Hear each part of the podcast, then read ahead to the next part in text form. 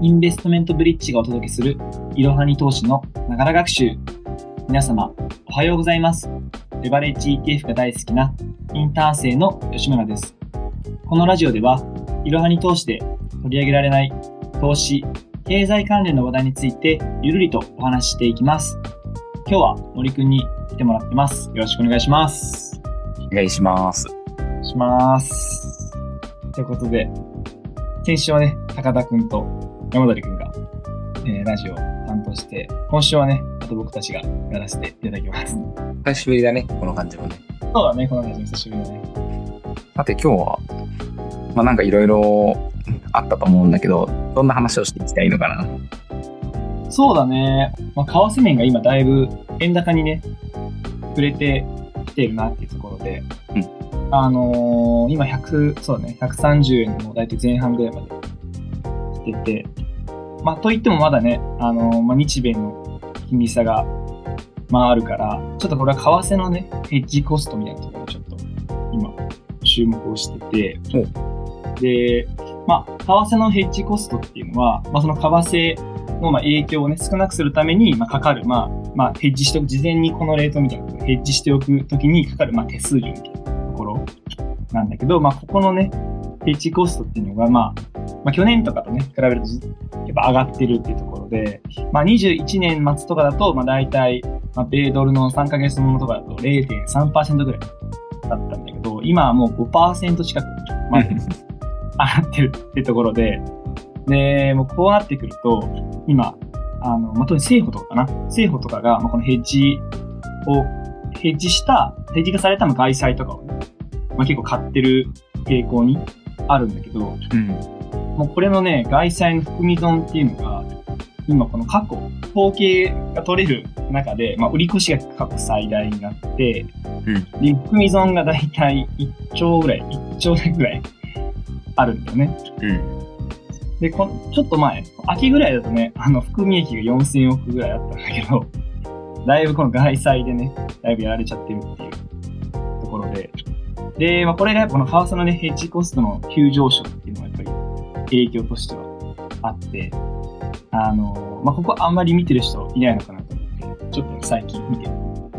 なるほどね。なんか前、SVB の破綻もなんかそこに近いところがあるからね、その外債の含み損が膨らんでっていうところが。そうだね、結局ね。特にまあ、ね、SBB だと、あの、含み損の中でもね、特にあの、満期保有のね、満期保有目的の有価証券の内訳が95%ぐらいがね、10年以上の、あの、まあ、期間。うん。だから、それがね、だいぶ、含み損の影響を受けてて、それをまあ、ね、先週のラジオでも話したけど、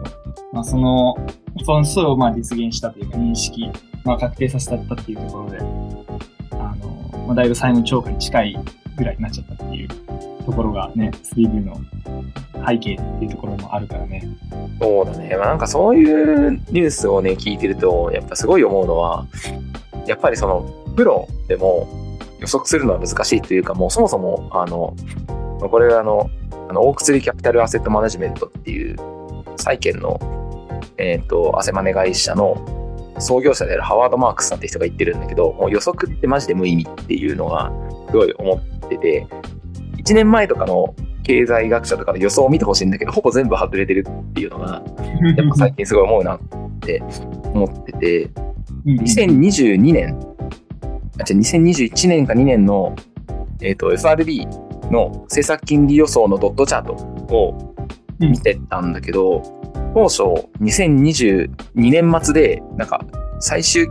金利ターミナルデート2.75%くらいじゃねって FRB メンバーとかパウエル議長とかも思ってたんだよね、当初は。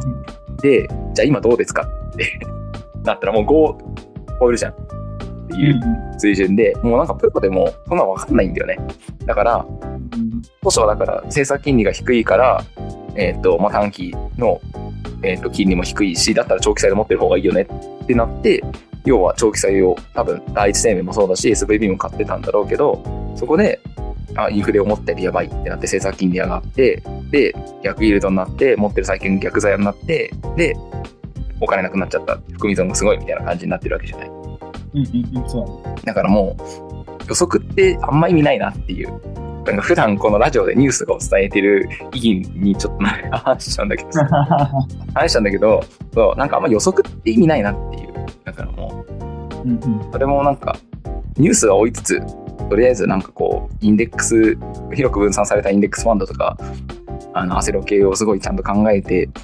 やるのはいいけど、うんうん、そうだよね。そうそう、なんか5年とか、そういう短期間で予測するのは、なんかそんな 意味ないっていうのを最近痛感してるっていうか、まあ無理だなってなってるから、もうプロでもわかんないんだったら、その素人がいくら考えたってちょっと思っちゃう。うーん、そうだね。やっぱり株式投資ってのはやっぱりね、長期目線でやっぱりやるべきところがね、まあ本本質的なところだと思うけど、結構皆さんこう、まあね、機関投資家のその3ヶ月ごとのまあ、クォーターの決算ちょっとね、みんな注視しすぎてるというかね、そこに重きを置きすぎてて、目線がね、短視眼的になっているところが大きいっていうし、まあ、バフェットとかね、もう、そういう期間はね、もう永遠みたいな話をね、うん、よく言ってるくらいだから、やっぱりそういう意味では、個別株でね、あの本当に成長する企業っていうのを応援し続けるっていう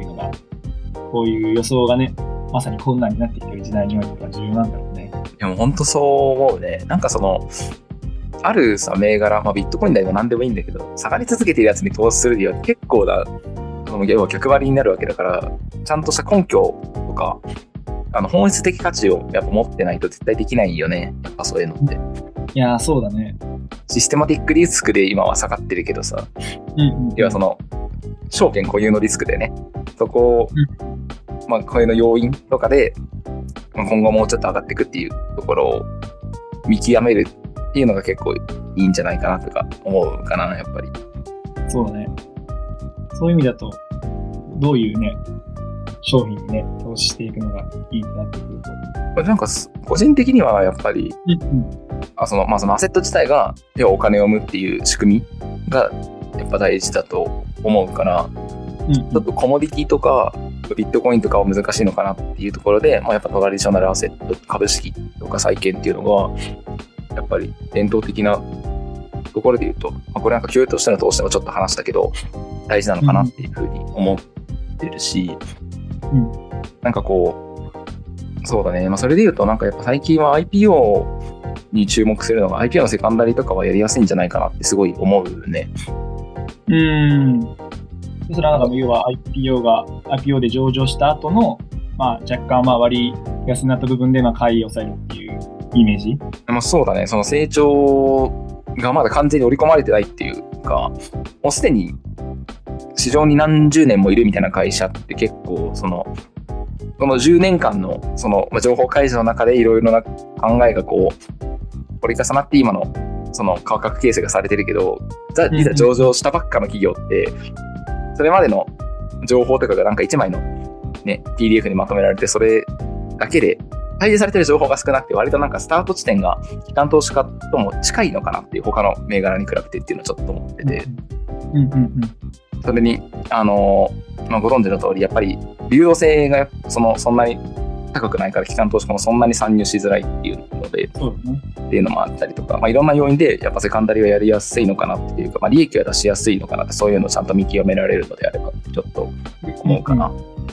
そうだね。まさにその個人投資家が戦える部類っていうのが大体、まあ、時価総額で言うと、まあ、1000億以下、まあ、厳選して、まあ、500億円以下ぐらいだと、大体、ね、流動性リスクの観点から参入してこないし、特に日本のね、IPO 市場は、まあ、これはプライマリーの方だけど、機関投資家の割合がね、少ない。だからアメリカとか大体7割ぐらいが機関投資家だけど、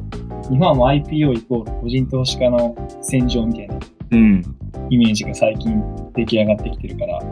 ちょっと前までね、IPO の件数も少なかったけど、しっかり着実にね、増えてきてよかった。1月2月に1本ずつちょっと心配したけど。そうだね。なんかこう、やっぱ、ユニーカラーとかもそうだけど、あの、6ヶ月ぐらいのロックアップがかかってることがやっぱ多いから、うん、その6ヶ月間で、なんかいろいろ試してみて、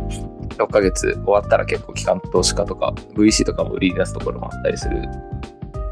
から、それで、まあ、イニーカラーとかなんかその割と典型かなって思ってて、その6ヶ月の間でいい決算出して、ストップ高何回もして、で、6ヶ月経って VC もちょっとずつ売り始めたってところで、ちょっと決算こけて、すごい今4000ぐらいまで下がって、で、割と割安で放置されたなっていうところで、決算が情報修正して、今2回ストップ高みたいな感じなんだけど、エリーから。だからすごい、典型だなって思う。そんな感じ。こういう銘柄をうまいこと探し当てて、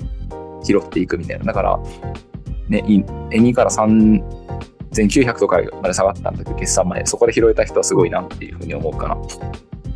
いや、そこはもうタイミングばっちりだよね。うん。ね、結構ね、そこでこけちゃうね、IPO も多くて、そのままレンジ相場入りするパターンが結構あるからね、見極めるのはね、難しいけど、まあでも、その IPO した銘柄だけをね、投資対象にしてたら、直近でね。そう、なんか情報も追いやすいかなって思うんだよね。その IPO の中で、なんか気になる企業だったら、そんな、なんかトピックスの4000近いある銘柄全部見ろっていうわけじゃない。IPO なんて年120社くらいだから、そんな、これだったらそんな不可能でもないかなっていう気がするから、そう、なんか IPO のセカンダリっていうのも、なんかこういう、その、さっきシステマティックリスクがある中で、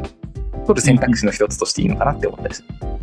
なるほどね。確かにその方が、ね、馴染みもあってね、情報の非対称性も生まれにくいってなると、うん。ね、結構勝負しがいがあるというか、最近始めた、投資始めた人でもね、全然戦っていける戦場になると思うし、うん。ね、そこはぜひ、皆さんね、まあ、弊社のね、ユラン投資の記事も見つつ そうだね。いろいろ。宝くじを楽しんでほしいからね。そうですね。しっかり追ってもらって、まあ、これからもね、またたくさん今申し込み中だと思うんで、まあ、ぜひ分析を、まあ、記事とか読んでいただいて、まあ、意思決定を、ね、していただければというふうに思います。お願いします。お願いします。お話しした内容は、情報提供を目的としたものであり、過去の実績、予想、見解、将来の成果を示唆あるいは保証するものではございません。投資のご判断はご自身でしていただくようお願いいたします。